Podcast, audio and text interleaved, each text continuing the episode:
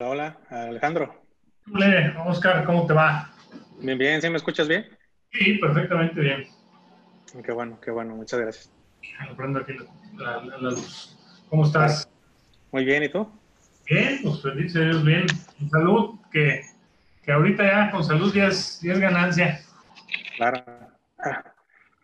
Pudiéramos empezar con que nos platicaras un poquito acerca de quién es Alejandro eh, Espinosa, a qué se dedicas, tu experiencia, así de una manera muy, muy breve. Bueno, pues Alejandro Espinosa, eh, primero que nada, bueno, soy, soy abogado y, licenciado en, en, Administración de Empresas también. Este, soy papá de tres hijos, sí, feliz, feliz esposo. Este, y sobre todo yo creo que soy una persona que me gusta mucho lo que hago. Sí, este, me gusta mucho lo que hago, realmente me apasiona mucho eh, todo lo, que hago, realmente para mí lo que hago todos los días no es, no es un trabajo. ahorita sí es un poquito de trabajo por el tema del COVID, que nos tiene ah, preocupados y muy ocupados, pero principalmente yo me considero una persona muy, muy positiva, una persona que, que siempre busca ir hacia, hacia adelante, ¿sí? Eh, creo que soy un buen amigo, ¿sí? Ser, ser, ser, ser, buen amigo.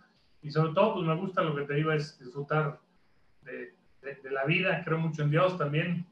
Creo, creo mucho en Dios. Creo que eh, en el equilibrio de la vida también, ¿no? Que, en la vida hay que tener un equilibrio entre el espíritu, entre el cuerpo, entre la mente, ¿no?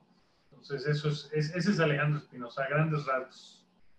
Muy bien, y de hecho, fíjate que ahorita nos hablas mucho acerca de, de fuera de la profesión, eh, más bien, y, que ahondaremos un poquito más adelante acerca de, sobre todo, eh, lo estás haciendo a manera de pasión, o sea, como en este tema del emprendimiento que tú tienes, restaurantero, eh, y, platicaremos un poquito también de, de Wine Crew, que es en la parte vinícola, y de la legendaria, que es lo de la cervecería. Creo que todos estos tienen que ver con, con, con la pasión como tal de, algo que, que y, te pregunto esto eh, porque la pregunta es obligada. Creo que eh, no podría haber otra cosa en, una, industria tan complicada como la restaurantera que no estén la gente metida ahí si no es por pasión. Yo creo que mucha gente que lo hace por, por lucro 100% termina fracasando en algún momento si no persiguen como tal esa pasión. Porque fíjate que yo estaba sacando aquí, hice un, un resumen muy breve del contexto industrial como tal de la industria restaurantera y, veo que en, así en, en términos anuales, eh, aquí en México eh, dan empleo a 2.7 millones de personas. Las ventas medio anuales son de 300 mil millones de pesos con datos de 2019. Sin embargo, también ahí es donde hablaba del tema de la pasión, porque es una industria bien difícil. El, el 80% de los establecimientos desaparecen en los primeros dos años de. Eh, creo que es algo que también una barrera que ustedes ya rompieron desde hace mucho tiempo eh, hay un 57%. Claro. también aquí estaba viendo que otro de los puntos complicados es la parte de la competencia desleal. Hay el 57% de la competencia que tienen los restaurantes son negocios informales. Este, y donde, de igual, en los mismos porcentajes hablan de altos porcentajes, 70% de los establecimientos viven al día. Eh, digo, yo ahorita hablaremos en el caso particular, a lo mejor de ustedes, si no lo quieren compartir, pero hablando de la industria como tal, el contexto industrial eh, restaurantero, son datos bien complicados. 80% de ellos no cuenta con liquidez para pagar, que es el caso ahora del, tema este covidiano. 80% no cuenta con liquidez suficiente para pagar gastos fijos y no tienen venta recurrente. Entonces, eh, todos estos temas, a donde quiero llegar es que la pandemia como tal del coronavirus ha afectado todas las industrias, pero ya en sí, previo al coronavirus, la industria de alimentos es muy complicada. Entonces, aquí es, yo creo que, como empezaste con tu introducción, apenas te iba a preguntar, es decir, ¿qué te llevó a entrar en este negocio de, los alimentos con todos estos datos tan difíciles, ¿no? Pero aparte, fíjate que como comentario adicional, nosotros nos dedicamos a todo lo que tiene que ver con la gastronomía, el tema de los banquetes, como tú bien bueno, ahorita no sé si lo mencionaste, pero los restaurantes, el tema de los vinos, también tenemos una escuela de, gastronomía y pues todo tiene que ver con lo mismo. Y yo le comentaba a alguien el otro día, le digo, eh, si ahorita alguien no quisiera poner un negocio, es el que yo tengo. Le digo, bueno, yo creo que a todas las industrias nos va a pegar, pero realmente nosotros estamos por todos lados este, amolados. Le digo, el tema de la educación pues, está cerrado. El tema de los vinos, el 80% de lo que hacemos nosotros lo vendemos en restaurantes, están cerrados o apenas empiezan a abrir ahora. El tema de los restaurantes igual. Pero bueno, mira, la situación, como yo siempre digo, es para todos, es, es, es eh, muy complicada. Pues tú comentaste bien, digo, realmente yo creo que el, el, restaurantero de verdad, así le digo yo, es el que realmente pues tiene años de experiencia en esto, que realmente sí se metió por pasión. Yo no sé, pero hay mucha gente que le gusta tener restaurantes o, que quisiera tener un restaurante. A mí cuando llega alguien y me dice, oye Alejandro, ¿cómo ves? Quiero poner un restaurante. Yo la, nada más les digo, hazte una pregunta. Este puede ser el mejor negocio de tu vida o el negocio que más puedes odiar en tu vida. Así de sencillo. ¿Por qué? Porque es un negocio donde estamos como los doctores, las 24 horas prácticamente. O sea, la gente piensa que nosotros empezamos a las 2 de la tarde a trabajar. Realmente no, empezamos desde las 8 de la mañana a trabajar y terminamos a las 2 de la mañana los 24 días de, las, de, de, la semana, digo, los, los este, perdón, 12 días del año, 12 meses del año, perdón, y también nosotros trabajamos cuando los demás descansan. Entonces, es, eso es lo complicado. Entonces, si no te apasiona, este, pues no, no la vas a hacer en este negocio, que es, como tú bien lo mencionaste, es un negocio bien complicado, ve los números que acabas de ver. O sea, yo te decía, solo dos restaurantes llegan al quinto año. Para mí un restaurante es exitoso cuando llega al quinto año. A mí cuando me dicen y estás en la apertura y están yendo los restaurantes, todo, ay, es un éxito el restaurante, ¿no? Yo siempre le digo, felicítame al quinto año. Si duro después del quinto, ya felicítame. Eso, eso es lo complicado de la restauración. Pero la verdad es un, un, también, si te gusta, es un negocio muy apasionante porque ningún día es igual. Todos los días son diferentes. O sea, sí te puedo garantizar que, que hay que tener mucho hígado para, para aguantar, sobre todo si te apasiona realmente servir porque una de mis pasiones es el servicio. Eh, yo tengo una frase que dice que, que, se, que, para nosotros servir es un placer y, y, y, servir en los restaurantes también, y a eso siempre quiero dedicarme, a servir. Uh, hay gente que, por ejemplo, me ve a veces recogiendo las mesas o estacionando los coches, y lo sigo haciendo después de más de 20 años, y la gente me dice, oye, ¿no te da pena? Digo, no, ¿cómo va a dar pena? Servir si es una maravilla servir, día que me dé pena me retiro del restaurantero. O sea, yo no soy un restaurantero que está atrás de una mesa con una copa viendo a ver qué pasa, ¿no? Entonces, es, esa es la, la, cuestión, ¿no? O sea, cuando algo te apasiona, lo haces bien y, tratas de, pues lo que te digo es servir. Eso es lo que yo lo más bonito de lo que hacemos. Te comentaba que, que eso que, que, me platicas, yo, yo, te lo escuché perfecto y, y que es algo bien, bien bonito esa filosofía total de trabajo, filosofía de vida que permea con toda la gente que está laborando con ustedes. ¿no?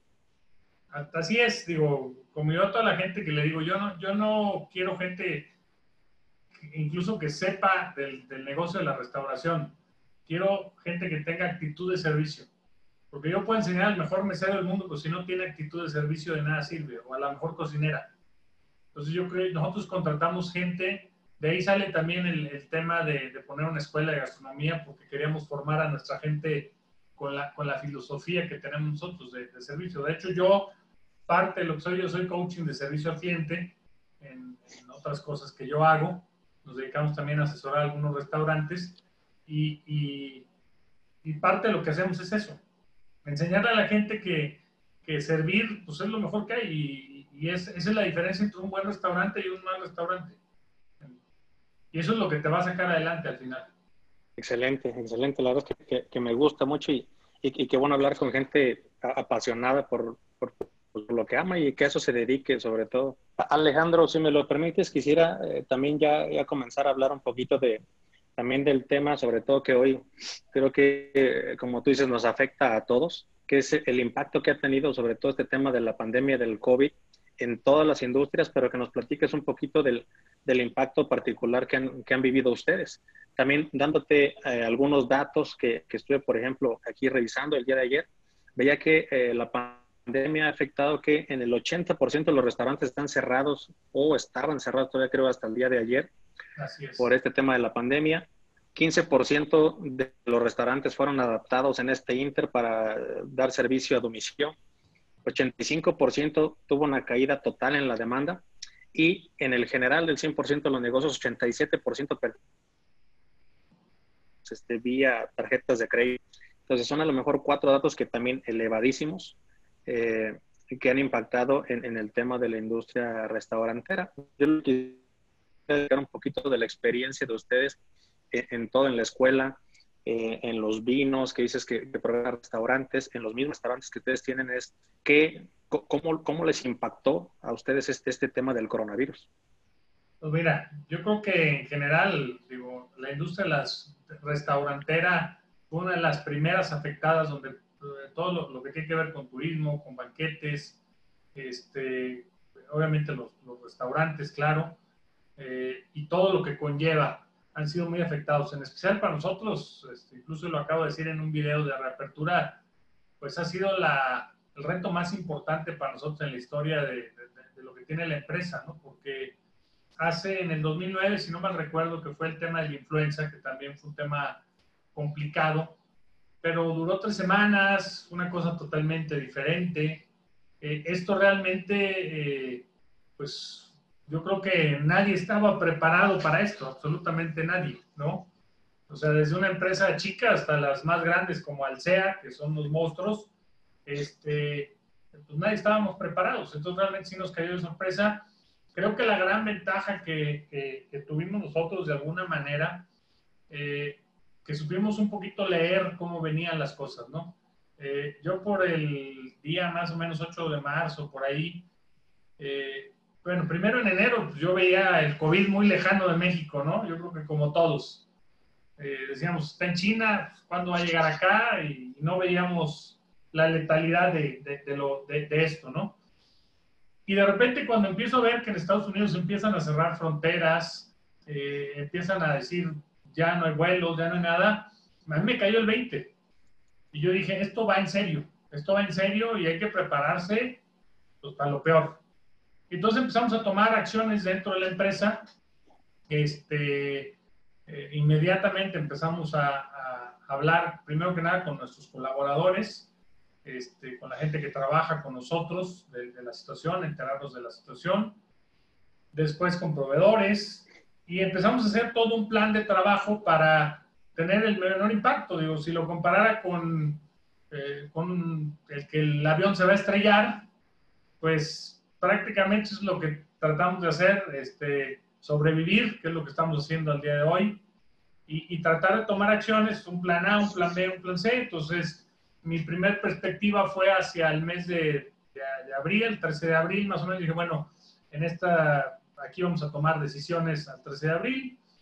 Después, ya que, que en abril vi que las cosas no, esto iba para largo, eh, tomamos otro tipo de decisiones. Este, al principio, por ponerte un ejemplo, eh, el primer mes hablé con la gente y le dije, bueno, no vamos a, despedir a nadie, vamos a quedarnos toda la plantilla, vamos a ver cómo funciona esto, pero lo que sí vamos a hacer es, vamos a trabajar, vamos a recortar este, horarios y tomamos todas las medidas sanitarias posibles este, para que nuestra gente principalmente no se contagiara. Yo creo que es importante pensar en la gente que trabaja con nosotros, ¿no? Entonces, empezando por ahí, empezamos a recortar horarios la segunda etapa que tuvimos fue hablar con ellos así abiertamente y decirles, oigan, pues vamos a tener que tomar la decisión de, de recortar o de, apretarnos todos el cinturón para que no se vaya nadie. Eh, hablamos abiertamente con la gente, encontramos muy buena respuesta, afortunadamente, y, realmente pues, nos esperamos otro mes para, para seguir con, con el personal y que siguiera eh, percibiendo ingresos, ¿no? A la par, hablamos con los proveedores para ver el, tema de, pues, de, lo que les debemos, ¿no? Digo, realmente tenemos mucha años en esto y afortunadamente la gente confía en nosotros, eh, porque estábamos en ceros, o sea, sin recibir un solo peso. Y luego pusimos planes de acción de, de otras cosas que hacemos. Este, eh, en este caso, metimos el servicio de domicilio, que afortunadamente este, ya lo veníamos trabajando nosotros desde el mes de enero con la intención de echarlo a andar. Entonces al final no nos agarró tan desencanchados y la verdad ha sido una sorpresa este, lo, lo que hicimos ¿no? con, el, con el tema de servicio a domicilio, porque la verdad es que es lo que nos ha medio mantenido y, sorteado aquí el, el, tema del trabajo. Este, hicimos eventos que nunca nos imaginamos, como cartas virtuales, este, cenas maridaje virtuales, eh, parrilladas virtuales.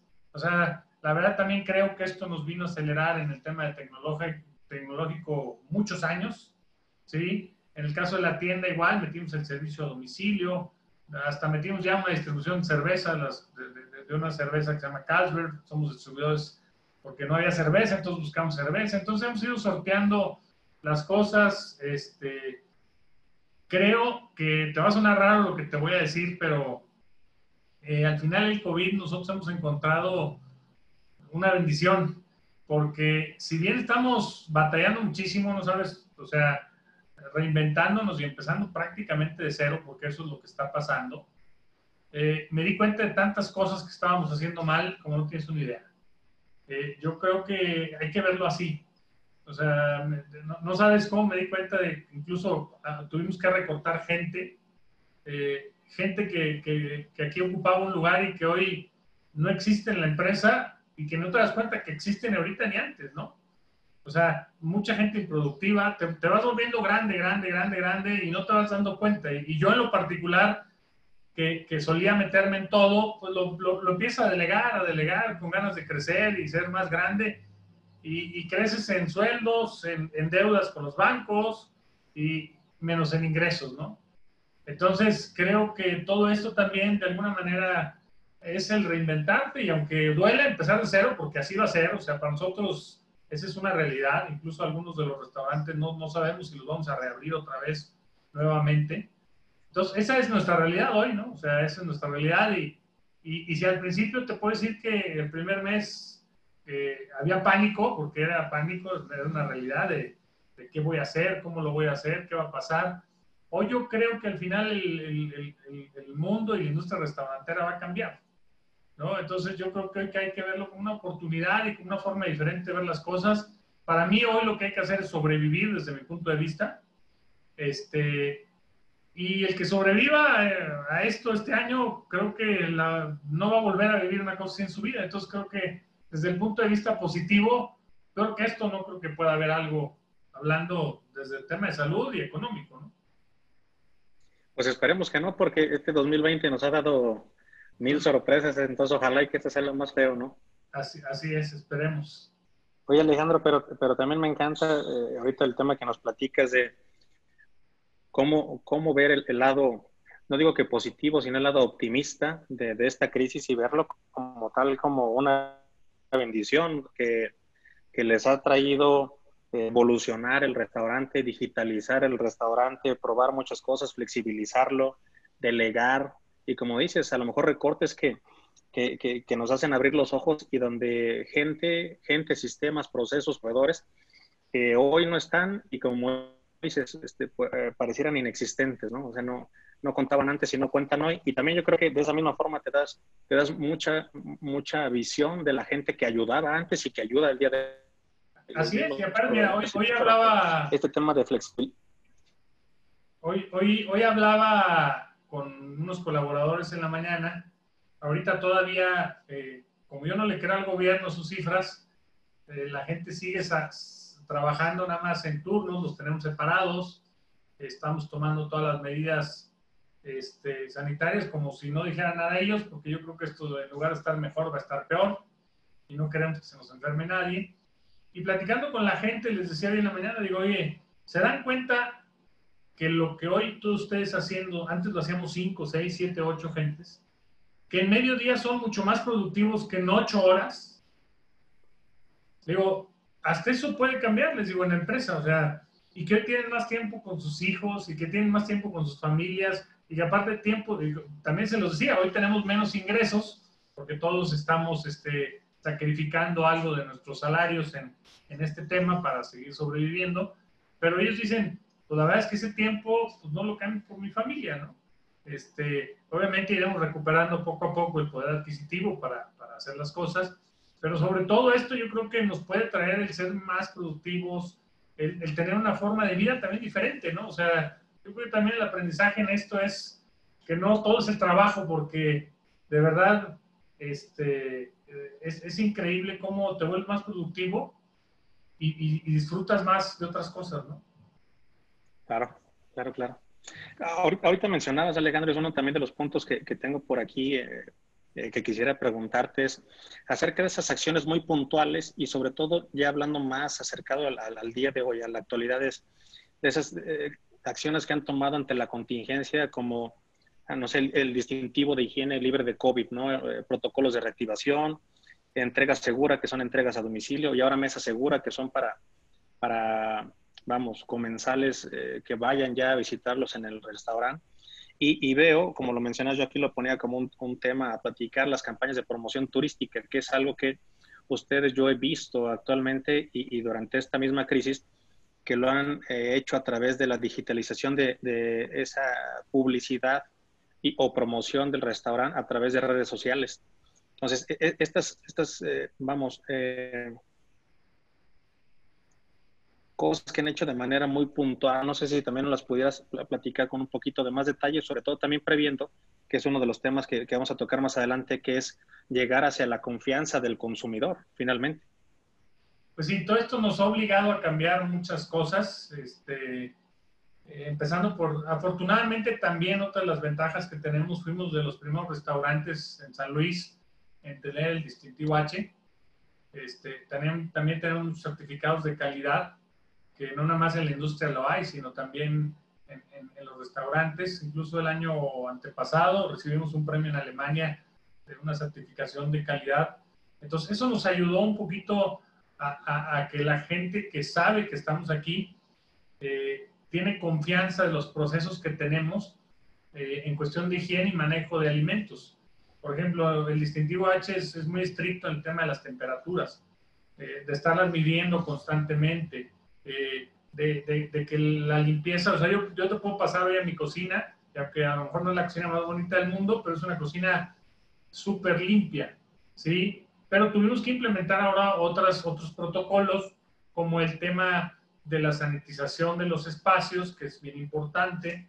Eh, por ejemplo, nosotros, ahorita está de moda mucho el tema de los ozonificadores, con este tema que purifican, que purifican el ambiente.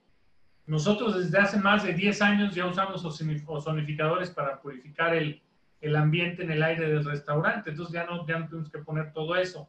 Eh, pero obviamente todo el tema de, de la, eh, de la capacitación a nuestra gente y hacerle entender que, que, la industria del servicio está cambiando.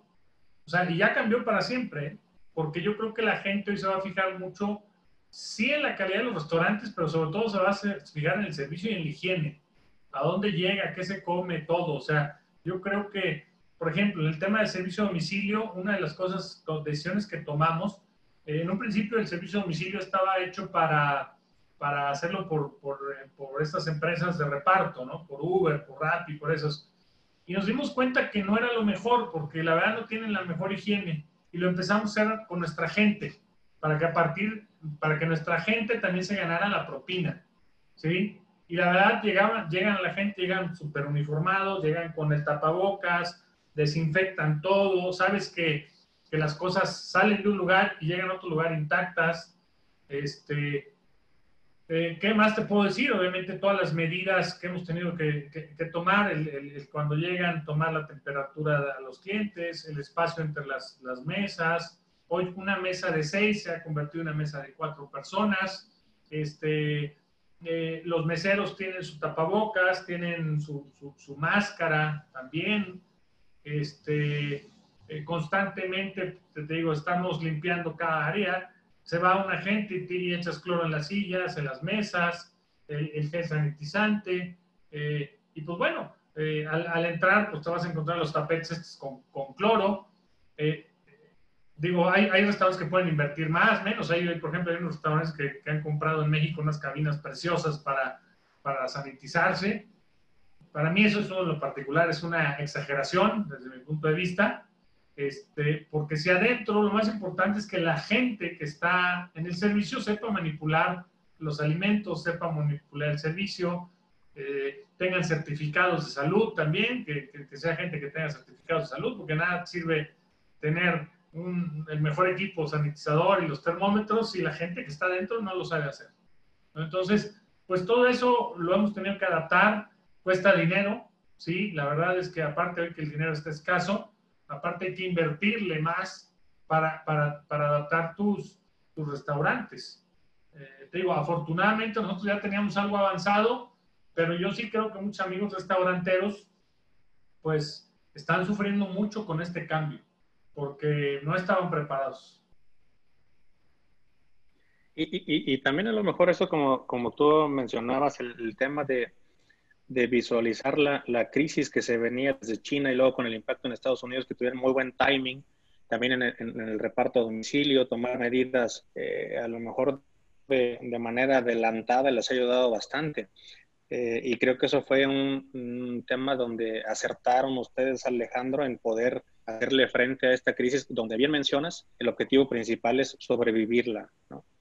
Eh, aquí también quisiera eh, apuntar que ahorita también lo, mencionabas y, lo, como arrancamos la plática, que es, pese a todas las dificultades que tiene el negocio en sí ya de, restaurantes, eh, el modelo de negocio también en particular, la, naturaleza del modelo de negocio del restaurante, creo que este, este COVID a través de la sana distancia y, y, de la baja en el dinamismo ha sido que ha afectado enormemente eh, pensando en de que el modelo de negocio restaurantero se basa en la maximización de espacios dentro del restaurante, en el tema de los ingresos recurrentes, que, que, esto, yo creo que la pandemia, esos dos aspectos los ha matado por completo. Sí, porque imagínate, funcionamos, ahorita la regla es que podemos funcionar al 25%, nos van a subir ya en unos días al 50%, pero realmente, por ejemplo, depende mucho del restaurante. Por ejemplo, el restaurante La Legendaria pues, son 1.800 metros cuadrados, eh, caben 300 personas, pues el, 50% son 150. Bueno, con eso se puede sobrevivir. Pero aquí los toneles caben 100, 100 personas, 120, tienes que tener 40, 50 gentes. Entonces, es más complicado. Entre más chiquito tu restaurante, más, más complicado.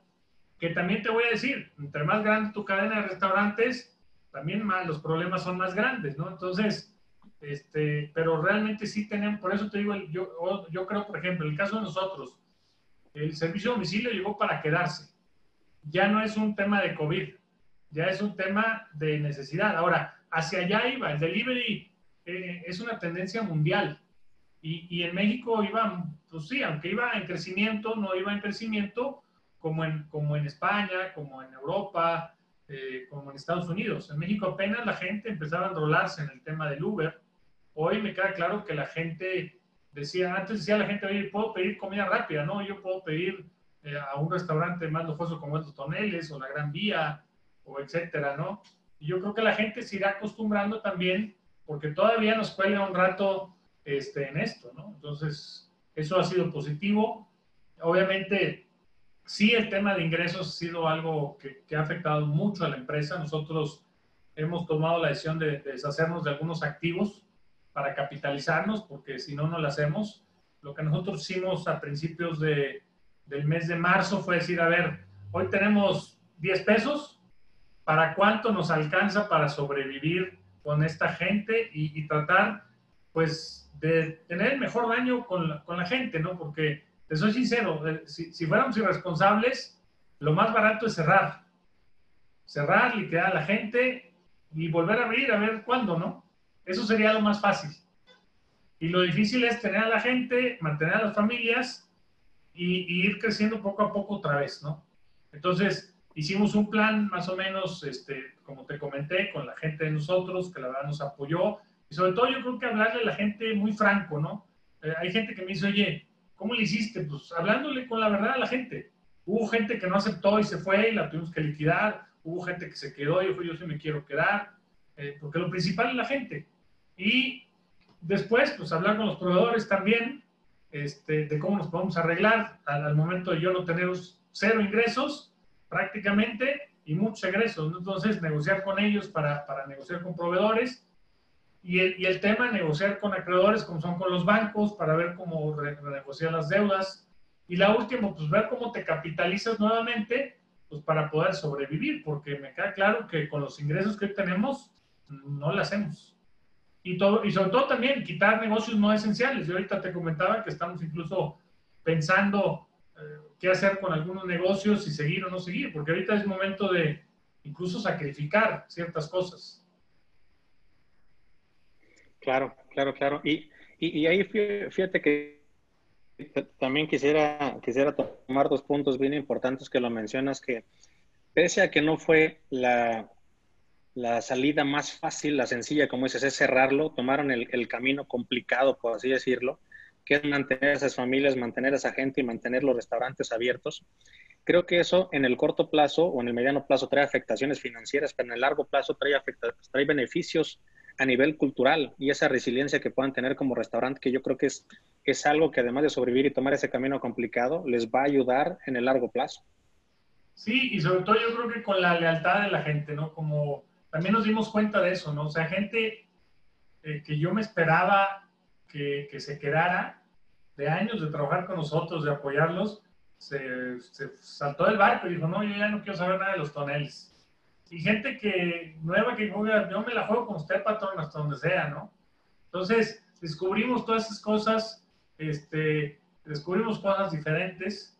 Digo, la verdad es que no, no deja uno de sufrir un poco porque, de verdad, o sea, sí el estar, sobre todo a los que no nos gusta de ver dinero, es, es, frustrante el, no tener dinero para pagar, el andar al día a día, este, y, como te, lo dije anteriormente, ¿no? O sea, el, sobre todo el, yo creo que las planeaciones ahorita deben ser a tres meses, porque eh, no, no, puedes, no puedes planear ni siquiera a seis, siete meses.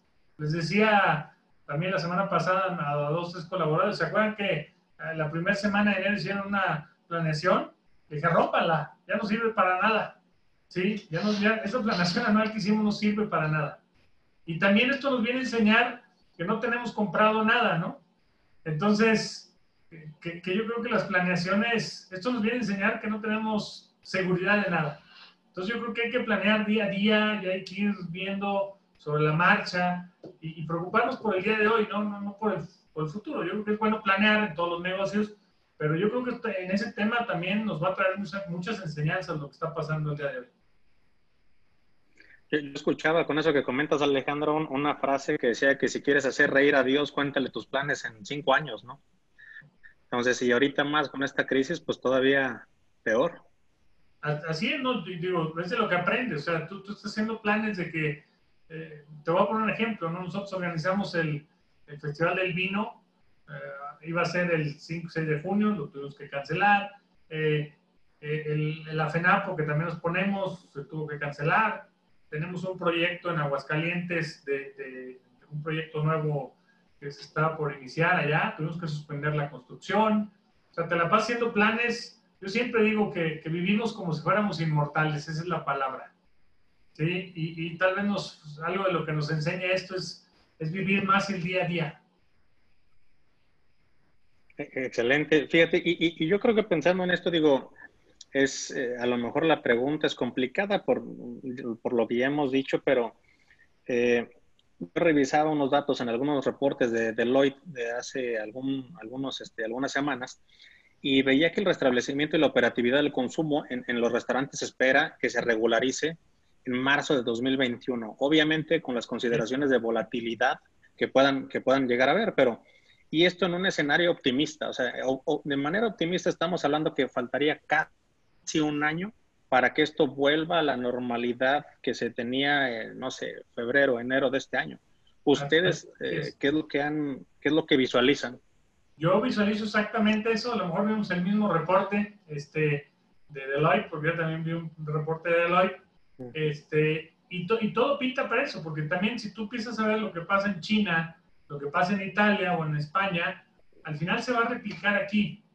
Eh, en España, por ejemplo, yo, yo, yo, tengo una suscripción de un periódico de restaurantes de, de, España y precisamente habla de eso, ¿no? Que, que, se van a alcanzar a recuperar en febrero, en marzo, apenas van a empezar a recuperarse. Entonces, precisamente nosotros es lo que estamos visualizando ahí en la industria.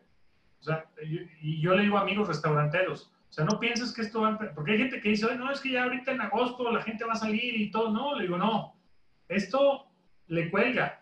Y aparte, si aunado a, que tenemos aquí, no quiero entrar en temas políticos, pero eh, el, apoyo de, del presidente, pues el, problema se, se, agrava peor, ¿no? O sea, es, es todavía más, más complicado el, no tener apoyos, el, pues que nadie te ayude. O sea, me da risa porque sacan apoyos para dar créditos, eh, el gobierno del Estado, y, y, obviamente cuando tú vas al banco, pues te piden flujos, ¿no?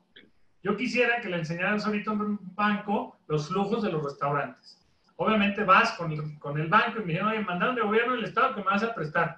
No, no puedo, no tienes flujo, ¿cómo vas a pagar?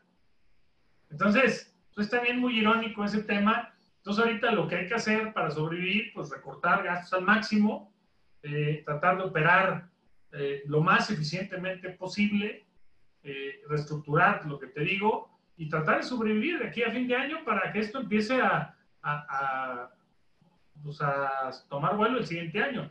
Hay una industria de la que, por ejemplo, casi nadie habla, está peor que nosotros, que es la industria de los banquetes.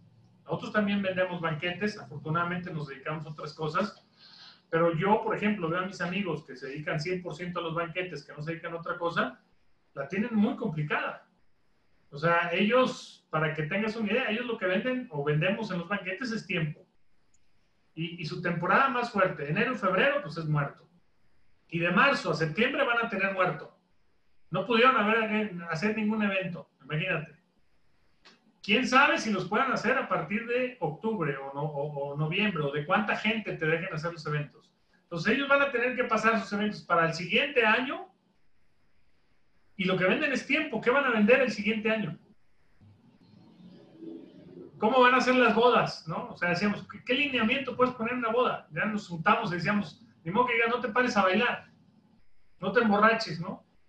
O sea, está muy complicado. En el restaurante como que tienes más control, pero el tema de los banquetes, de verdad, de verdad está impresionantemente complicado. O sea, ¿cuántos meseros no viven al día de cada fin de semana ir a un banquete y no tienen seguridad social, no tienen nada? Entonces, por eso te digo, como restaurantero hay que quejarnos. Al principio me quejé mucho, pero ahorita ya viendo las cosas fríamente, creo que hay gente que la tiene peor que uno.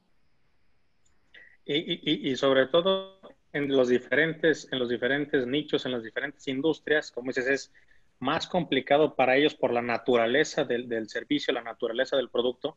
Y también yo creo que mucho es más complicado por, por la falta de experiencia, de liquidez, de capital. Hoy tú mencionas, eh, lamentablemente tuvieron que decidir deshacerse de algunos activos para tomar liquidez, pero hubo a quienes ni activos tenían. Entonces, fuera de que está muerto el negocio y sin activos y sin liquidez, hoy eh, por eso es que los, los porcentajes de bancarrotas eh, están siendo demasiados. Y, y, no solamente vamos a decir de pequeños, eh, micros y medianos negocios, sino también este, negocios a nivel mundial de, de gente en la aviación o, o hoteles o cadenas restauranteras que, han estado en la quiebra y se están declarando ya en quiebra a partir de hace, no sé, dos o tres semanas para acá. Entonces, es un tema bien, bien complicado e, e, ese, ese punto en el tema de liquidez, de la naturaleza, y cómo ha afectado la crisis a todas las industrias. Y como dices, como este tipo de nichos de banquetes, donde yo creo que hay que ver eh, en los próximos, no sé, dos, tres meses, cuántos de esos que existían anteriormente sobreviven este mismo año. O sea, cuántos alcanzan a llegar a diciembre. Así es te pones a ver industrias como el cine, ¿no? Sí, aunque son industrias muy fuertes financieramente hablando, pero también te pones a ver, o sea, yo creo que muchos no pensamos ir al cine de aquí a mucho tiempo. Entonces, realmente también son de las cosas que hay que ver como restaurantero, la tenemos difícil, pero el que la sepa sortear, pues tiene que salir, o sea, no, no, no, hay otra.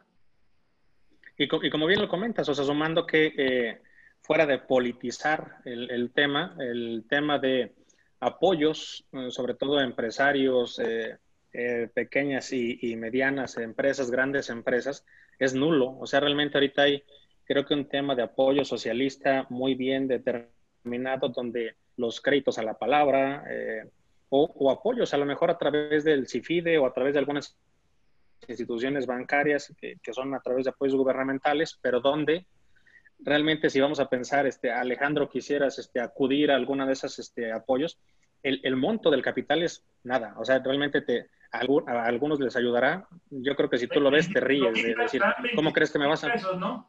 25 mil pesos no me sirven ni para una cuarta parte de la nómina que tengo que pagar. Entonces... Correcto, correcto. E, e, esa es la cuestión. Ahora, como yo digo, pues miren, no quiero que me ayuden, nada más no me estorben. Porque de verdad, es el gran problema, que, que, que, que la, te, te, ponen trabas y en lugar de ponerte la más fácil, te la ponen más difícil, como si todo estuviera muy bien. Eh, las revisiones, por ejemplo, ahorita que hablabas de, de la industria restaurantera, es increíble cómo eh, a nosotros nos exigen tener todo perfectamente bien y tú te puedes ir a Bastos para que veas los puestos de comida ambulantes como están. No, sin ninguna medida, ¿eh? Y nosotros tenemos que tener todo perfectamente bien.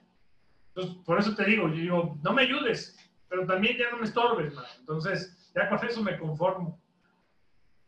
No, y, y, hablábamos también inicialmente, o sea, fuera de esta, a lo mejor, desequilibrio o desigualdad en, el término de regulaciones sanitarias, eh, eh, como dices, en abastos, pues veamos también muchos tianguis, o sea, el tianguis de las vías, que hubo problemas aquí en, en San Luis Potosí, es decir, qué regulaciones o qué cuidados tienen. Entonces, qué bien lo mencionas, que a lo mejor ahí sería una, eh, un punto a, a, considerar, sobre todo de así de la parte política o de, lo, de, los gobernantes o el presidente, de que el piso sea parejo, ya si, si van a ser las mismas regulaciones que sean para todos, porque tanto se pueden enfermar dentro de un restaurante, como se pueden enfermar en la central de abastos, como se pueden enfermar en una escuela. Entonces, eh, eh, que sí es, es, bien complicado, pese a que la crisis está, estamos sufriendo por eso, que todavía por cuestiones políticas se haga sufrir más al, al empresario o al emprendedor. Creo que ese es un tema muy, muy complicado sin querer politizarlo, sin querer hacer de esto un tema eh, antisocial. Eh, aquí, Alejandro, quisiera a lo mejor también, eh, dentro de una siguiente fase de la entrevista, eh, y dejando a lo mejor de lado todo este tema de, de crisis, de, de, dificultades, sin embargo, no, no, dejando de lado la realidad, quisiera, quisiera si nos pudieras dar algunos consejos y recomendaciones para toda la gente que quiere emprender, emprender cualquier eh, ámbito, no solamente en el restaurantero, vinícola, de cervezas o educativo, eh, gastronómico, pero cualquier emprendedor, ¿qué, ¿qué, consejo le darías tú, Alejandro, con tu experiencia? Es, ¿Qué deberían de tener? Creo que al, inicio que platicamos nos comentaste ya muchos puntos, como el tema de, tener pasión por lo que haces, el tema de, del servicio también hacia el cliente y lo que se tiene, pero ¿qué recomendaciones tú de manera general le pudieras dar a alguien que quiere empezar a emprender o que ya está emprendiendo y que no tiene o, o no ha sufrido años como esto, como, como, como lo comentabas, eh, que no son, no son eternos, ¿no? que son, no tienen esa capacidad de resiliencia, eh, pues vamos, muy marcada. ¿Cuáles, ¿Qué recomendaciones les darías de manera global a toda esta gente? Bueno, primero que, que emprender no, no, es fácil, ¿sí? Este, que, que, todos los que tenemos negocio chico, grande, del tamaño que sea, este, y sobre todo cuando empiezas de cero, que es el caso de nosotros, es lo que platicábamos el otro día mi, mi hermano y yo, decía, mira, estoy preocupado y no estoy tan preocupado, digo, porque empezamos de menos 10 y hoy vamos a empezar de cero. Entonces, pues ya es, ya es ventaja, le dije, entonces es más fácil. Entonces, yo creo que lo más importante o lo más difícil de ser emprendedor, tú lo dijiste, es la resiliencia, el saber que hay muchas victorias, pero hay muchos fracasos y a veces otra vez hay que volver a empezar. Eh, comentaba con alguien en la semana, tenemos ocho meses que acabamos de abrir un restaurante donde invertimos prácticamente todos sus ahorros ahí en la zona industrial. Y, y, apenas ese, ese restaurante iba creciendo, iba creciendo todavía ni siquiera en punto de equilibrio, había que estarlo subsidiando ahorita con todos los restaurantes cuando empiezan, hay que ir lentamente en lo que agarran punto de equilibrio. Y ya iba a empezar a jalar y, y le digo que me sentí como una pelea de box, que ya vas a ganar la pelea de box en el doceavo round y me dieron un knockout, ¿sí? Y pues ni modo, a cerrarlo otra vez. E-, ese restaurante, por ejemplo, sí está cerrado ahorita, ¿no? Entonces yo creo que lo más eh, difícil de ser emprendedor es eso, tener esa resi resiliencia, tener esa actitud de, de, ser positivo, no te queda de otra ante la, ante la adversidad. Eh, eh, pero también tiene sus beneficios, ¿no? O sea, si, si, si, te apasiona algo, esa es otra. Que si vas a emprender algo, probablemente te, te, te, te apasione. Yo creo que eh, el dinero es una consecuencia de. mucha gente a veces hace los emprendimientos al revés, ¿no? Oye, voy a ganar y quiero ser rico y con esto voy a ser millonario y con esto tal. Híjole, pues a lo mejor va a ser un millonario frustrado o fracasado, ¿no? Porque vas a tener mucho dinero, pero, pero no va a estar feliz.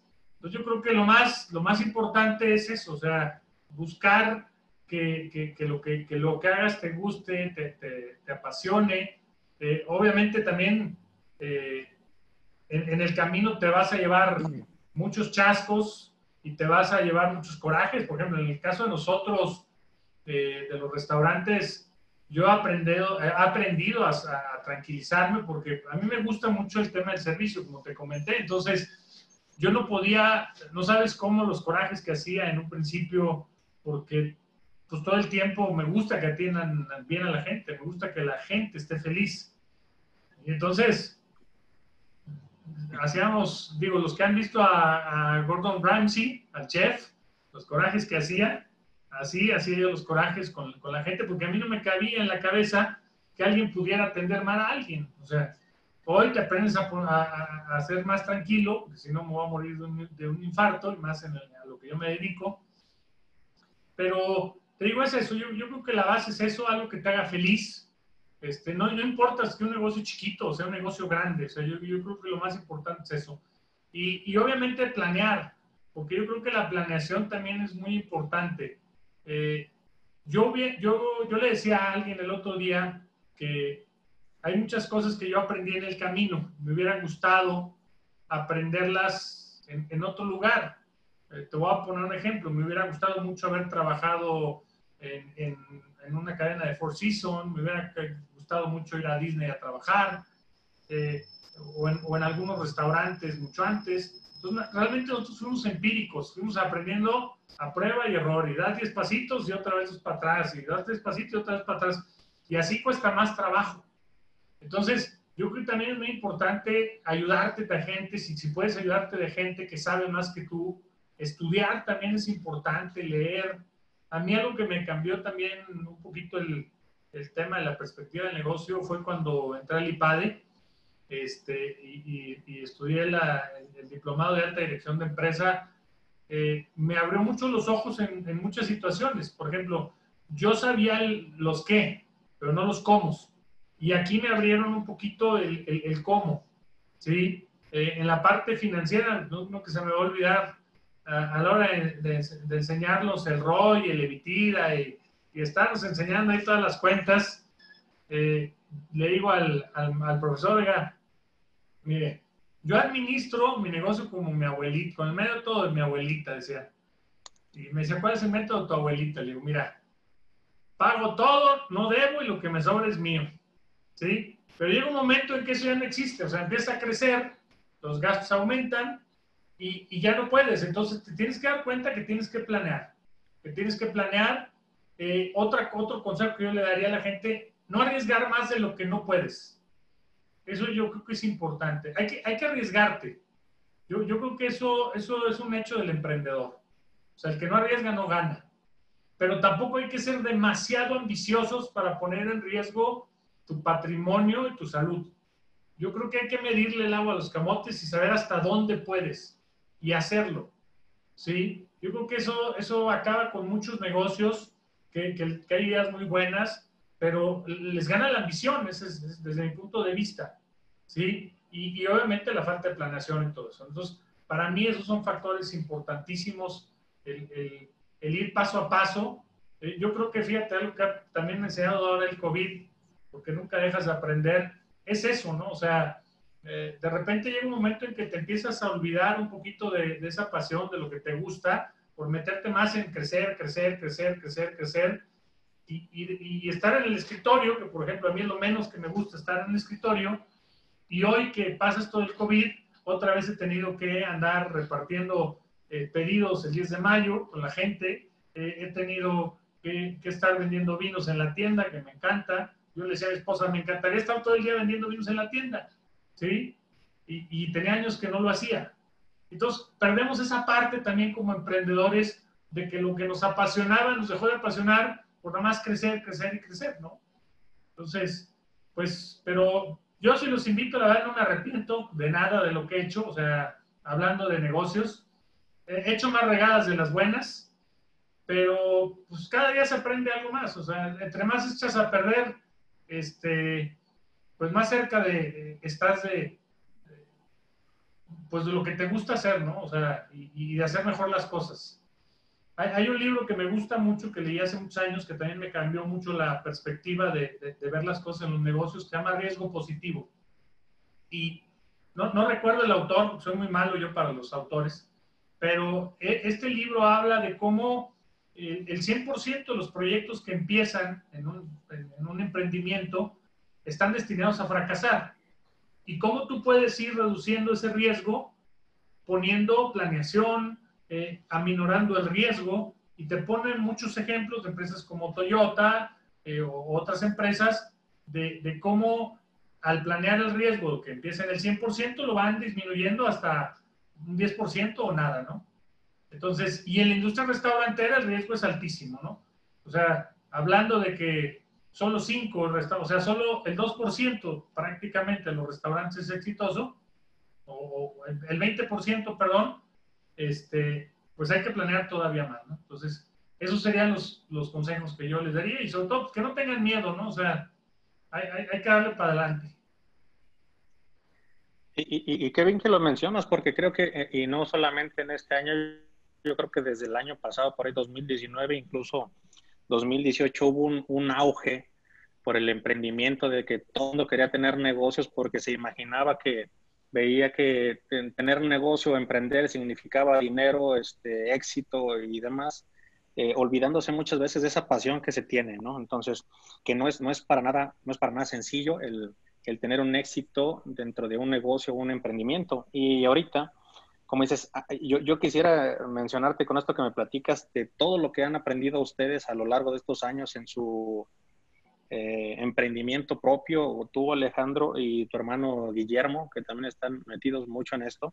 Pero quisiera también ahí puntualizar algo eh, como dices, hablando de libros, hay, un libro que se llama eh, The Infinite Game de Simon Sinek, que dice el aprendizaje infinito. O sea, aunque tú ya lleves muchos años y hayas tenido muchas crisis y muchos fracasos y a lo mejor no solo un negocio, sino 10 negocios, te vas dando cuenta que nunca terminas de aprender, que siempre hay algo nuevo que aprender, hay nuevos problemas. Entonces, es, es ese juego infinito en el cual también ese emprendedor inmortal del cual hablamos, es una de las cosas que te enfrentas. O sea, no hay como tal un manual, no hay un libro, no hay, no hay un decálogo de consejos que tú digas, sigue esto financieramente a través de apalancamiento, como también ahorita lo mencionabas, el saber los qué es, los cómo, etcétera. No hay un libro como tal escrito. Es ese juego infinito donde... Pero una cosa, yo, creo, yo, yo creo que ahorita esto que está pasando del COVID nos obliga a desaprender muchas cosas, ¿eh? Porque muchas cosas que nos enseñaron, eh, pues yo, por ejemplo, en, mi punto de vista, a, mí me dijeron, oye, trabajar con dinero ajeno es mejor que trabajar con el tuyo, ¿no? Financieramente hablando, trabajar con tu dinero no vale la pena. Yo hoy te puedo decir que prefiero la seguridad que deberle al banco, ¿sí? Aunque financieramente sea lo mejor. O sea, porque no tenemos comprado nada. Entonces, al final yo creo que hay que desaprender muchas cosas que nos enseñaron y como emprendedores yo creo que lo más importante, insisto, es buscar lo que te haga feliz, ¿no? O sea, podrás tener un restaurante o, o 3.000 como al sea, pero que lo que hagas te llene y, y, que no se vaya perdiendo en el tiempo, ¿no? Porque yo creo que eso es lo más importante y yo creo que ese es el objetivo que vamos perdiendo. O sea, eh, te comentaba y te empiezas por el objetivo de servir, de tal, y después ya nomás te enrolas en una dinámica de, de crecer, el dinero, el dinero, el dinero. Y, y, yo les decía, yo antes tenía más tiempo que ahora. ¿sí? Tengo más gente que trabaja para mí y el que trabaja más para todos soy yo. ¿Sí? A mí me gustaría ya tener un negocio que trabaje para mí, no yo para el negocio. Y, y, ahorita también, digo, mencionado, si quisiera, quisiera reafirmarlo, ver el fracaso como parte del éxito, ¿no? Creo que es algo que también muchas veces nos decepcionamos. Y dices, yo he tenido más fracasos a lo mejor que éxito, porque creo que sin esos fracasos no, no estarían los éxitos que se tengan al día de hoy y los que estén por venir. O sea, creo que dentro de esa fórmula sí el fracaso es un elemento bien importante, ¿no? Y ahorita eh, me comentabas al... Le, le, le, llamé, le, llamé, fracaso, pero tengo otra mejor forma de, de, de, llamarle, ¿no? De, la forma inadecuada de hacer las cosas se ve más bonito, ¿no? Este, me pasó en alguna sociedad eh, que tú, nos asociamos con una persona y después fue un fracaso esa sociedad, fue, fue un negocio que hicimos, la verdad que nos afectó mucho también, eh, desde el punto de vista económico y desde todos los puntos de vista, porque estuvo duro el, el tema, hace, ya van a ser más de ocho años de este tema. Y yo le decía, mira, lo, lo único bueno de esto es que el, el, socio que teníamos era el peor socio del mundo. Entonces ya un peor socio que ese ya no va a haber. O sea, yo ya toqué fondo en, en temas de socios, ya no creo que exista uno peor. Entonces, de alguna manera, te vas, te vas volviendo de más experiencia, eh, te vas volviendo, como tú dices, más resiliente, sobre todo eh, cuando deja de haber problemas y cuando vienes un problema grave que nos ha pasado a nosotros. Eh, ahorita también el tema del COVID eso nos ha ayudado, que, que, que hemos vivido situaciones complicadas en, en, el, en, todo este tiempo, tanto personales como del negocio y eso como que te tranquiliza un poco y, y, y tienes otra perspectiva de ver la, la, la, vida y las cosas, ¿no? O sea, eso, eso yo creo que es importante. Y eso solo te lo va a dar la experiencia. Claro, claro. Alejandro, si lo permites, ahorita ya, ya empezamos con la tercera y última, porque alargamos este, un poquito. Eh, te robo a lo mejor unos 10, 15 minutos más de tu tiempo sí, para, para tomar esto, esto último y es... Eh, de lo que se quisiera preguntar, que, te digo, también es este tema de la, comunidad, de la tribu que estamos creando, eh, eh, parte de la ideal, pero también parte de, un tema que a mí me gusta mucho, que es el tema de la digitalización, la transformación digital que estamos viendo en todas las industrias. Entonces, ahí ahorita ya también nos, nos platicaste acerca de algunas cosas que han estado haciendo ustedes, pero viendo un tema incluso todavía más futurista, o sea, porque yo, yo vivo ahora con este mismo tema de COVID, por ejemplo, eh, en Japón, ¿no? Donde ya los, los meseros son robots o son eh, para evitar temas de, contagio, ¿no? O son los robots eh, que están, eh, eh, vamos, están eh, operados a distancia, ¿no? Entonces, o donde ya puedes tunar de manera desde tu celular, qué es lo que va a pedir, se para y de un sistema de entregas automatizado, te llega hasta tu mesa o te llega este, en el eh, en el delivery mismo. Entonces, a lo mejor pudiera parecer muy futurista todo este tema de, de, de, de meseros robots o, o incluso eh, de, de barmans. Tú puedes, en Las Vegas, puedes ir, tú digitalizas qué, qué, bebida quieres y te la prepara, este, hay un sistema ahí automatizado, ¿no? Entonces, algo que muchas veces nos pareciera que estuviera años, eh, 10, 15, 20 años, creo que este tema del COVID lo ha acelerado y pudiéramos estar viendo a lo mejor todo este tema de inteligencia artificial, robots y demás, este, a lo mejor en los próximos tres años. Entonces, tú, tú esa parte de digitalización, esa transformación que ya empezaron el día de hoy, ¿cómo lo pudieras a lo mejor estar previendo o imaginando? Sobre todo más que prever, ¿cómo te imaginarías aquí en San Luis, en México y en el mundo el tema eh, de la digitalización restaurantera? Eh, yo creo que mucho depende del tipo de restaurante. Yo creo que también va, de, va a depender de, de, de mucho el tipo de restaurante Hace algunos años, que fue, no me acuerdo si el año antepasado, la cumbre aquí de, de, negocios, que vinieron de varias partes de, de, México y vinieron varios speakers de, varios lugares, eh, hablaba mucho de la industria y la automatización del, del, sobre todo de la industria automotriz, por ejemplo, ¿no? De la industria como tal, con, con los robots. Yo en lo particular eh, les hice algunas preguntas del tema de servicio y, no me las supieron contestar del todo. Y te voy a comentar, te voy a decir por qué. Porque yo creo que al final, por más robots que podamos tener, hay ciertos servicios que nos gusta tener a la gente. O sea, nos gusta tener a la gente de cerca, este, aunque hoy nos han sorprendido, como tú dices, hay eh, bars donde ya nada más la pachurras un botón y te sale la bebida que tú quieras, el martini que quieras, ¿sí? Este, hoy hay, por ejemplo, eh, hornos que te hacen maravillas. Yo creo que donde más nos puede utilizar eh, o, servir el tema de la tecnología, por ejemplo, es en la cocina. En la cocina hoy hay, mucha tecnología. Hoy las cocinas, por ejemplo, tienen que ser más tecnológicas que una cocina nada más con fogones, ¿no? Hoy tienes hornos que, que, con solo picarle ya saben la receta, ya saben las temperaturas y ya saben todo, ¿no? Pero hay cosas como, por ejemplo, una parrilla. Una parrilla, pues va a tener que ser, seguir siendo de carbón, porque nos gusta el olor a carbón. y nos gusta que esté ahí el parrillero desde mi punto de vista. En un restaurante como el nuestro, pues es más bonito que llegue un sommelier a que te den una tablet, ¿sí? Con un cuate que es antipersonal, ¿no? Este, eh, en el caso de, de los meseros también. Entonces, yo creo que mucho va a depender del tipo de comida, el tipo de restaurante. O sea, eh, yo veo, por ejemplo, los toneles, ¿no? Los, toneles son un lugar donde la, la gente quiere venir a pasar el tiempo, esa es la realidad. No nada más quiere venir a comer. O sea, la gente aquí quiere venir a, a, comer, pasarse la padre, pero escuchar música, a estar en la sobremesa. Entonces, son, esas cosas que desde mi punto de vista, y más como mexicano, no creo que, que, vayan a cambiar del todo. Por ejemplo, en Las Vegas hoy los room service en el MGM, pues los room service son robots. Bueno, en ese tipo de cosas creo que, que la tecnología está perfectamente bien. Pero, pero siento que, que, hay muchas cosas donde no va a llegar. Hoy yo también me he sorprendido. Por ejemplo, te comentaba que yo nunca me imaginé hacer cenas maridaje a distancia.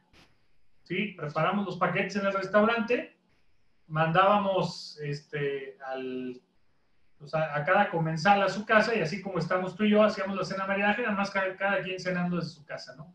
Entonces, tiene sus ventajas la, eh, la, tecnología, eso, eso me queda claro. Nosotros, por ejemplo, estamos ahorita tratando de hacer unas aplicaciones para, para el servicio de domicilio, estamos este, este, poniendo unas pantallas para tener un software para ya manejar el servicio de domicilio de otra manera y medir los tiempos. Y, buscando qué más podemos hacer, sobre todo para mejorar, cómo, cómo la tecnología te puede ayudar a mejorar el servicio. Yo creo que ahí eso es, eso es, eso es lo más importante, ¿no? Pero que me queda, me queda claro que, que, que, la tecnología sí va a jugar un papel importante en esto, sí, sí va a ser. Hoy, hoy, por ejemplo, hay restaurantes que están utilizando impresoras 3D para, para hacer postres, ¿no? Por ejemplo. Entonces... Y, fíjate otra que, que lo comentas, eh, precisamente una de las, de las pláticas que he tenido en estos días eh, fue con un amigo también abogado, eh, mercantilista, civilista y sobre todo con, con, mucha especialización en el tema de derechos humanos. Y al llegar en este tema de la digitalización, porque también hablamos por ahí en una, universidad en Canadá, ya tienen a un juzgador, por así decirlo, robótico, que él es el que analiza los dos, las dos partes de, de el acusado y el, el, acusador y el defensor, y el robot es que decide, de acuerdo a, a, a la inteligencia artificial, eh, basado en los datos que tenga de las leyes, el, el decide quién, quién este, gana el pleito, ¿no? Eh, eh, Ricardo, dice, creo que también el tema de la digitalización va a funcionar mucho, ayuda a evitar el, los prejuicios del juzgador, este, ambigüedades o favoritismos incluso ideológicos del, del, propio juzgador. Y me dice, creo que eso es importante. Dice, sin embargo, creo que en tema de derechos humanos, donde hay muchas cosas, sobre todo la parte humana, eh, que, que, el abogado o el juzgador debe de tenerlo como tal, porque un robot va a ser complicado que entienda, ¿no? Vamos a llamar. No, simplemente que tenga sensibilidad, así de sencillo. Ah, y te comentaba, entonces, como que esa parte humana lo veíamos complicado, de, de que hubiera ese tema de juzgar, este, vamos, asuntos de maltrato, asuntos, este, temas muy delicados que tienen que ver con la parte humana, no solamente un tema mercantil, ¿no? Entonces, eh, sin embargo, también tratando la, de estresar un, un punto. La, la, sensibilidad que, que, que, tenemos las personas no la va a tener un robot, por más que lo programen, ese es mi punto de vista. O sea, eh, el tema de un parrillero, por ejemplo. O sea, el, yo, yo creo que, por ejemplo, desde mi punto de vista, esto del COVID nos va a volver un poquito hacia atrás. O sea, no, no sé si te diste cuenta que también el tema de lo retro también, aunque la tecnología ha ido avanzando, también el, el, el tema del, del, de lo retro, vino un movimiento, por ejemplo, del slow food, de, de, de esperar la comida, ¿no? O sea, de, de, darle tiempo a la comida, no de llegar a comerte y rápido, ¿no? Y, y eso hay que hacerlo con tiempo, con la, con la comida, con los amigos, eh, con una buena copa, ¿sí? Porque también la tecnología, yo siempre he dicho, nos aleja o nos, o nos acerca. Digo, e, esa es la realidad. Pues Alejandro, por mi parte no, no, no, digo, te agradezco nuevamente el tiempo, el espacio. La verdad, digo, partiendo de ese mismo activismo social que estamos tratando de entregar un poquito de, de contenido de valor, de información, de recomendaciones, de hablar de cuál es la circunstancia y cómo ustedes la han enfrentado.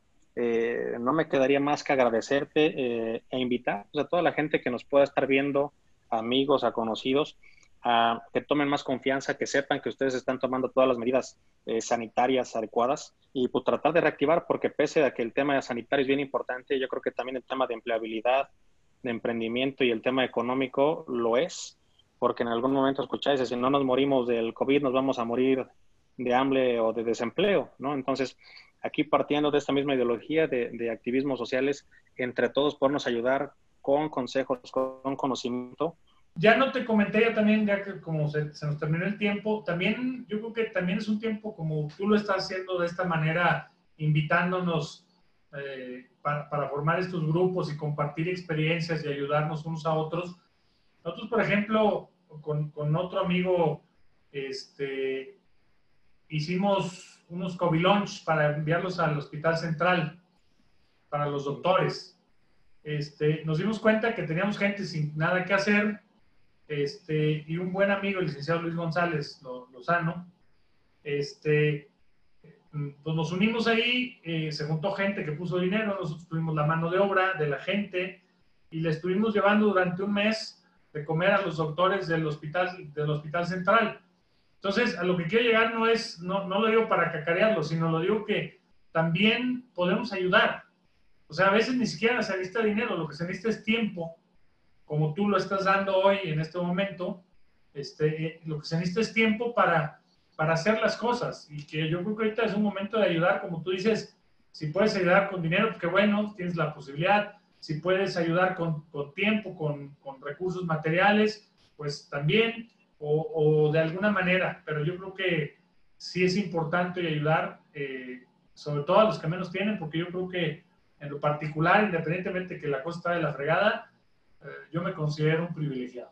Pues, pues Alejandro, nuevamente agradezco, muchas gracias. Eh, que esta primera entrevista de manera virtual y, yo esperaría que ya que cambie el tema de distanciamiento social y todo se, se regularice y esté más tranquilo, podamos tener una, una entrevista de manera presencial, eh, donde, donde, lo podemos hacer a lo mejor de una, de una forma más amena y donde dices, como bien mencionas, que siempre se extraña esa parte humana en, cualquier aspecto de la vida. Así es, no, pues muchas gracias a ti, Oscar, este, a Ana también, que fue la que me contactó. Muchas, muchas gracias por, por, por este tiempo. La verdad es que ahorita hace falta platicar. Esto hasta psicológicamente es bueno. Este, eh, gracias por esta, por esta iniciativa, este, por, el, por el tiempo que están dando también, porque esto también lleva, conlleva tiempo. Y por último, pues invitarlos al, al, restaurante, ojalá y nos apoyen a seguir consumiendo en, el restaurante, este, en el servicio a domicilio que seguimos, en, el tema de los vinos.